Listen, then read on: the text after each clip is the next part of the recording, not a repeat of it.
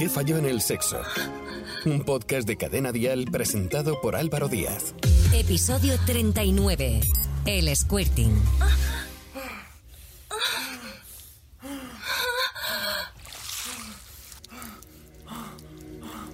¿Qué tal? ¿Cómo estás? Pues sí, soy Álvaro Díaz y como cada 15 días aquí estoy, dispuesto a hacer entender un poquito mejor la vida sexual. Primero, gracias a todos por seguir nuestros episodios y no olvides suscribirte a nuestro podcast en tu plataforma de podcast favorita, en Spotify, en Apple, en Evox, en Amazon Music, en Podium Podcast y también en Podimo. Squirting que no te suene a chino. Suena inglés y significa chorreando, practicar con un chorro. ¿Pero de qué? Seguramente hayas oído hablar de este término últimamente. Es un concepto a través del cual las mujeres logran conseguir un mayor disfrute durante el sexo. Debido a los prejuicios del pasado y también al machismo, todavía hay muchas preguntas en todo lo relacionado con la sexualidad femenina. Una de estas cuestiones que los expertos todavía debaten es sobre la eyaculación femenina o el squirting. ¿Es lo mismo?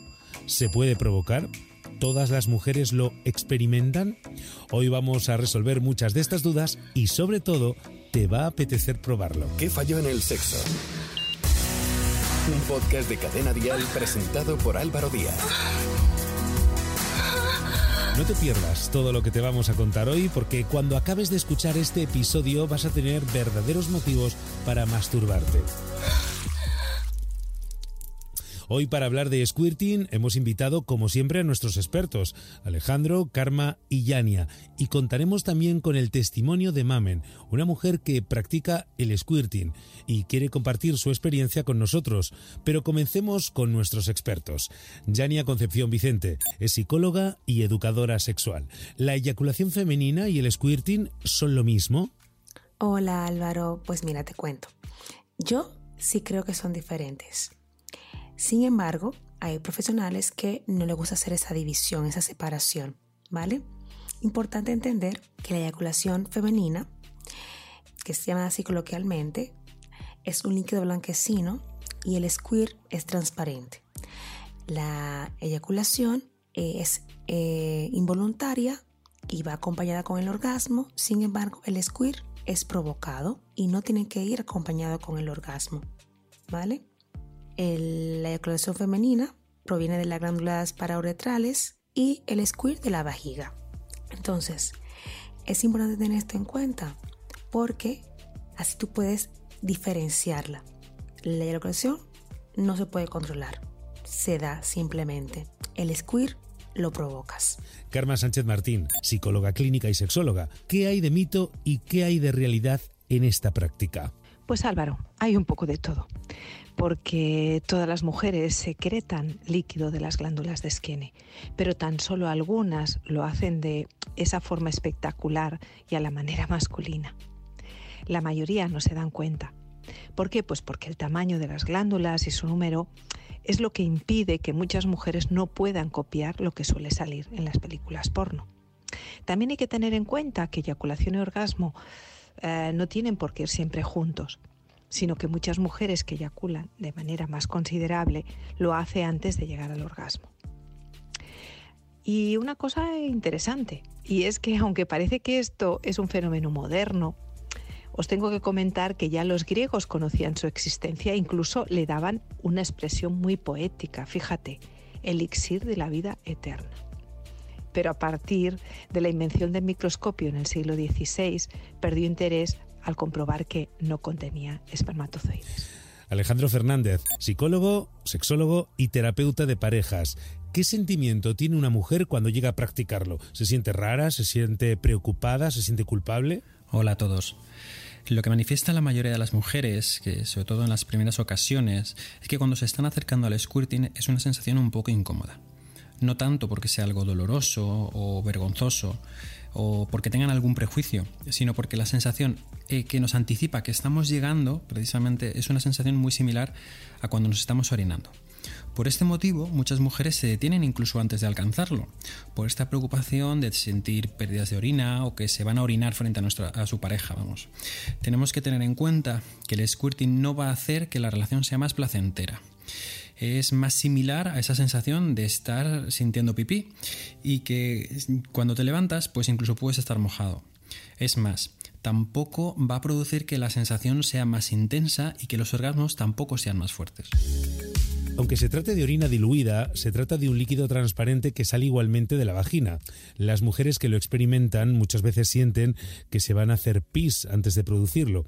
Pese a que es más líquido que la eyaculación, no caigamos en el falso mito de las películas porno. No todo lo que ocurre en las películas X es cierto. Karma, ¿es peligrosa la práctica en exceso del squirting? A ver, todo en exceso es malo.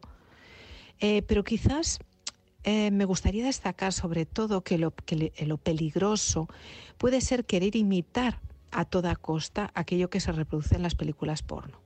Y sobre todo la imposición por parte de algunas parejas que deben realizarlo. Alejandro, ¿qué papel tiene la pareja a la hora de practicarlo? ¿Se consigue solo con la penetración? Se puede hacer, tanto individualmente como en pareja. La ventaja de hacerlo individualmente es que tenemos las sensaciones del cuerpo en tiempo real y podemos ajustar nuestra estimulación a una forma más rápida, más intensa, según nos vaya pidiendo el cuerpo. Y siempre va a ser más preciso que cuando lo hace otra persona. Pero es una práctica que fácilmente se puede llevar a cabo en relaciones de pareja. Lo único que vamos a necesitar es alcanzar una estimulación adecuada y siempre estar bien lubricados. Y aunque la penetración pueda llegar a ser muy placentera en la mayoría de los casos, pues siempre vamos a necesitar que la estimulación sea más intensa y centrada en dos áreas principales, en el punto G y en el clítoris. Para la estimulación del punto G, que lo encontramos en la parte anterior de la vagina, unos 4 centímetros, es mucho más fácil que lo hagamos con uno o con dos dedos, o con juguetes que ya están adaptados para estimular esta zona. Porque a menos que el pene presente una curvatura muy concreta, o usemos alguna postura también que pueda incidir directamente en esta zona, no es sencillo que se pueda eh, estimular mediante la penetración. Pero sin lugar a dudas, para ganar intensidad también será necesario eh, la estimulación del clítoris o incluir alguna otra zona erógena. Eh, Yania, ¿se puede provocar el squirt?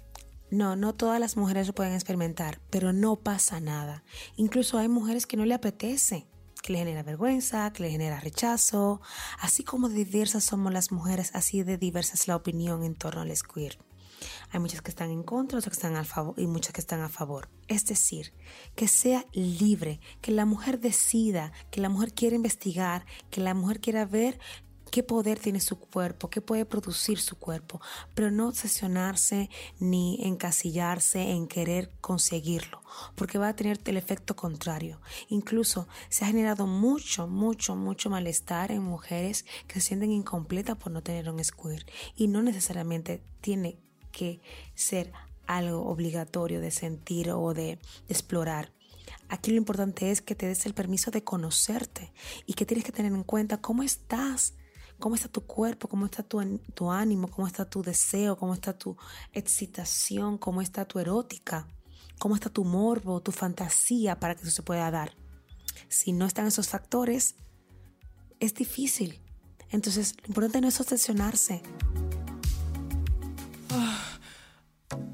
Siempre que hablamos de sexo debemos hablar de salud y no tenemos que pasar por alto que las infecciones de transmisión sexual también están en estos fluidos. Karma, ¿qué cuidados de salud debe de tener una mujer y la pareja también con esta práctica? Hombre, pues los cuidados, los habituales en cualquier relación sexual. No es una práctica que necesite más que el deseo de practicarla sin imposiciones, como he comentado antes, sino desde la parte de juego y para pasarlo bien. Yania, ¿todas las mujeres lo experimentan? Sí, el squirt se provoca. Para poder conseguirlo, lo primero es desbloquear el control de reprimir la sensación y el hormigueo de querer ir a, orinar. Como diría mi colega Sergio Fosela, méate de gusto. Y para poder mearte del gusto, debes aprender a relajar y a soltar. Luego, se estimulan de diferentes formas. Estimulación de la vagina, tocando el punto G y la vejiga con ritmo, ¿vale? Y o con juguete. También hay muchas mujeres que experimentan el squirt con la estimulación de un, juguete erótico.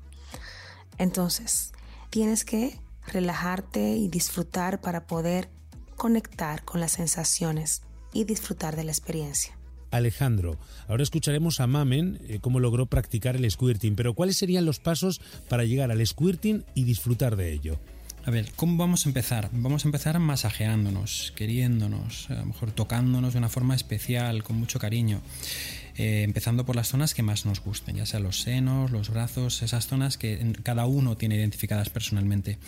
Y cuando veas que eh, es suficiente, empieza a acariciar pues el monte de Venus, pero no de una forma brusca y directa.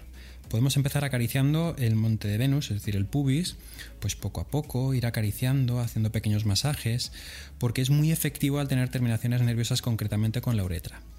Después pasaremos a otras zonas, como la vulva, sin centrarnos de una forma muy concreta. Vamos a acariciarla, metemos los dedos entre los labios mayores, tocarla por fuera, masajeándola con movimientos circulares, acariciándola.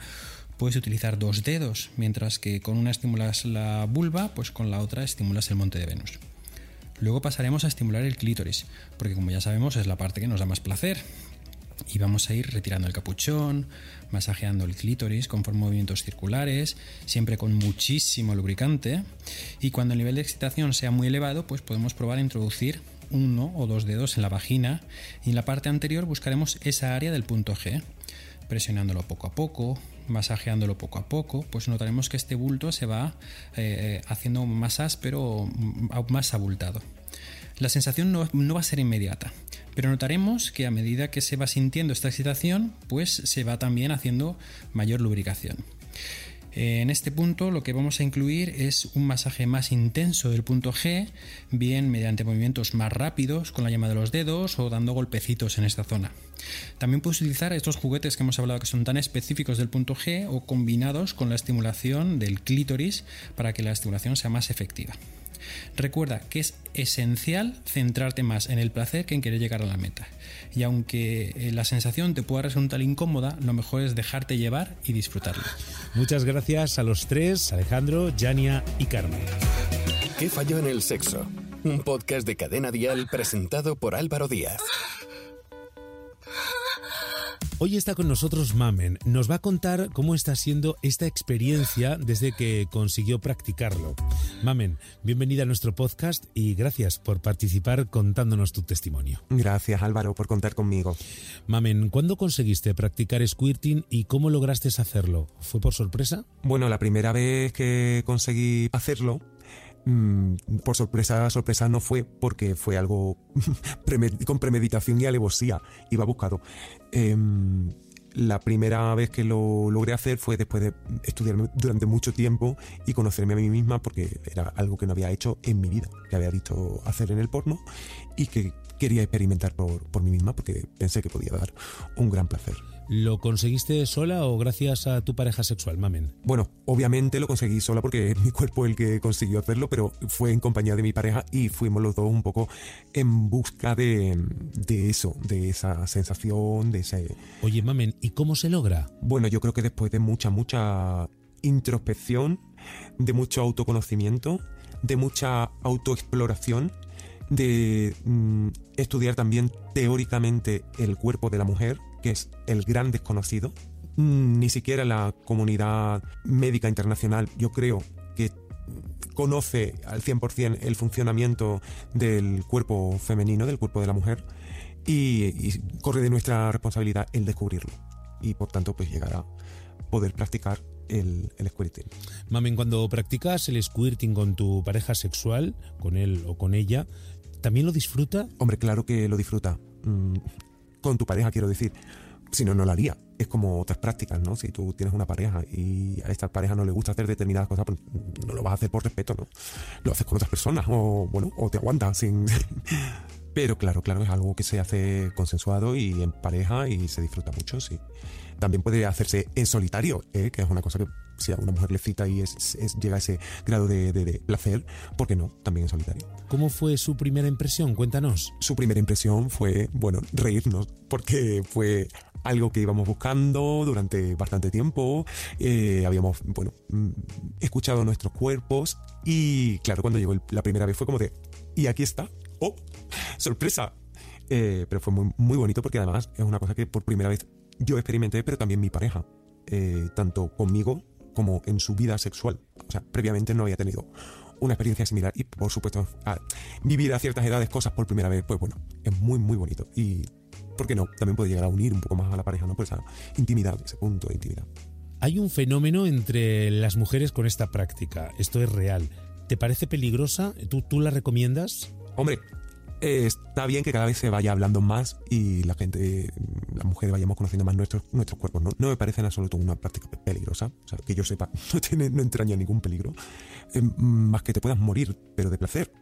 Eh, más allá de eso, no me parece peligrosa y sí, la recomiendo. Si alguien puede experimentar con su cuerpo y, y- y llegar a ese punto, pues bienvenido sea el placer. Mamen, como otras prácticas sexuales, ¿lo hablas abiertamente con tus amigos y con tus amigas? ¿Existe pudor al comentar que practicas squirting? Pues no lo hablo abiertamente. Eh, bueno, eh, con determinadas personas sí, pero muy contadas. Personas de, de- de- de confianza. No es una cosa que vayas diciendo por ahí, o- pero no por nada, sino porque es personal, ¿no? Es algo mío y, comparto con quien yo quiera, pero no es una cosa que... Sí es cierto que al modo general con otras mujeres eh, lo he sacado como tema porque sí me parece importante hablarlo. Otra cosa es lo que yo pueda contar sobre mi experiencia. Pero como tema sí me parece que es algo que se debería hablar más. Se debería conocer sobre todo más. Mamen, ¿y huele? ¿Mancha? ¿El flujo que sale por la vagina? ¿Es algo engorroso? Pues huele, manchar no mancha mucho y engorroso pues depende de los límites de cada uno. Eso es así. Eh, hay gente que le puede importar mucho, poco, regular, nada. Mm, pero vamos, las lavadoras funcionan perfectamente, hay sábanas plastificadas, eh, toallas, duchas, baños, mm, en fin. Siempre hay opciones para quien sea muy curioso. Mm. ¿Y qué juegos sexuales pueden ir acompañados del squirting? pues el mismo que yo sé, que es conócete. Ya está. Conócete, explórate, indaga, escúchate, mm, practica, ve. Hay veces que viendo también se aprende. ¿Dónde? ¿Cómo? Ya la intensidad, el- la fuerza, el- la suavidad, eso, cada uno tiene que su propio regulador. Pero básicamente una tiene que conocerse, tiene que saber cómo es su cuerpo, lo que funciona, no desesperarse ni, ni obsesionarse tampoco. Si no se puede, no se puede, ya. Porque no todo el mundo puede hacerlo. Esto es importante, yo creo.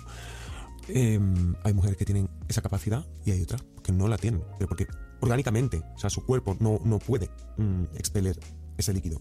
Simplemente. No les hace ni mejor, ni peor, ni más, ni menos. No. no. Simplemente hay personas que tienen los ojos azules y otras lo tienen verde. Y por último, Mamen, muchas gracias por cierto. ¿Qué consejos darías a una mujer que te esté escuchando en estos momentos para lograr practicar el squirting y disfrutarlo? Pues todo lo que uno quiera. Todo lo que ha- haga alcanzar un grado máximo de placer, bienvenido sea. Y es aceptable, ¿no? Oye, pues muchísimas gracias, Mamen, por compartir tu experiencia con nosotros. Hemos conocido un poquito más sobre el squirting y creo que muchas mujeres habrán abierto la mente contigo. Gracias a vosotros, Álvaro.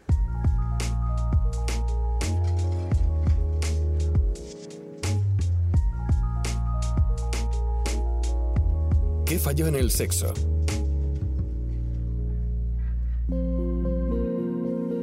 Squirting no siempre está unido al orgasmo. Puedes tener un orgasmo sin que haya squirt, por supuesto. Y tampoco hay que obsesionarse si no logras hacer squirting. Lo más importante de todo es saber que en el sexo no hay nada obligatorio. Así que si te apetece conocer otras posibilidades que te ofrece tu cuerpo, hazlo siempre con mucha tranquilidad, respetando tu cuerpo y no te obligues nunca a nada que no puedas lograr. Si tienes cualquier duda, no dejes de escribirnos un WhatsApp a este número 659 35 12 17. Y no olvides buscar y seguir en sus redes sociales a nuestros expertos, Karma Sánchez Martín, Alejandro Fernández y Yania Concepción Vicente. Y recuerda, suscríbete a nuestro podcast, dale a like a este episodio y compártelo en tus redes sociales. Nos escuchamos en el próximo capítulo. ¿Qué falló en el sexo? Guión y producción Álvaro Díaz. Con la colaboración de Yania Concepción. En Instagram, arroba Yania psicólogosexual.com y carmensánchez.com. Suscríbete a nuestro podcast y descubre más programas y contenido exclusivo accediendo a Dial Podcast en cadenadial.com y en la aplicación de Cadena Dial. Cadena Dial.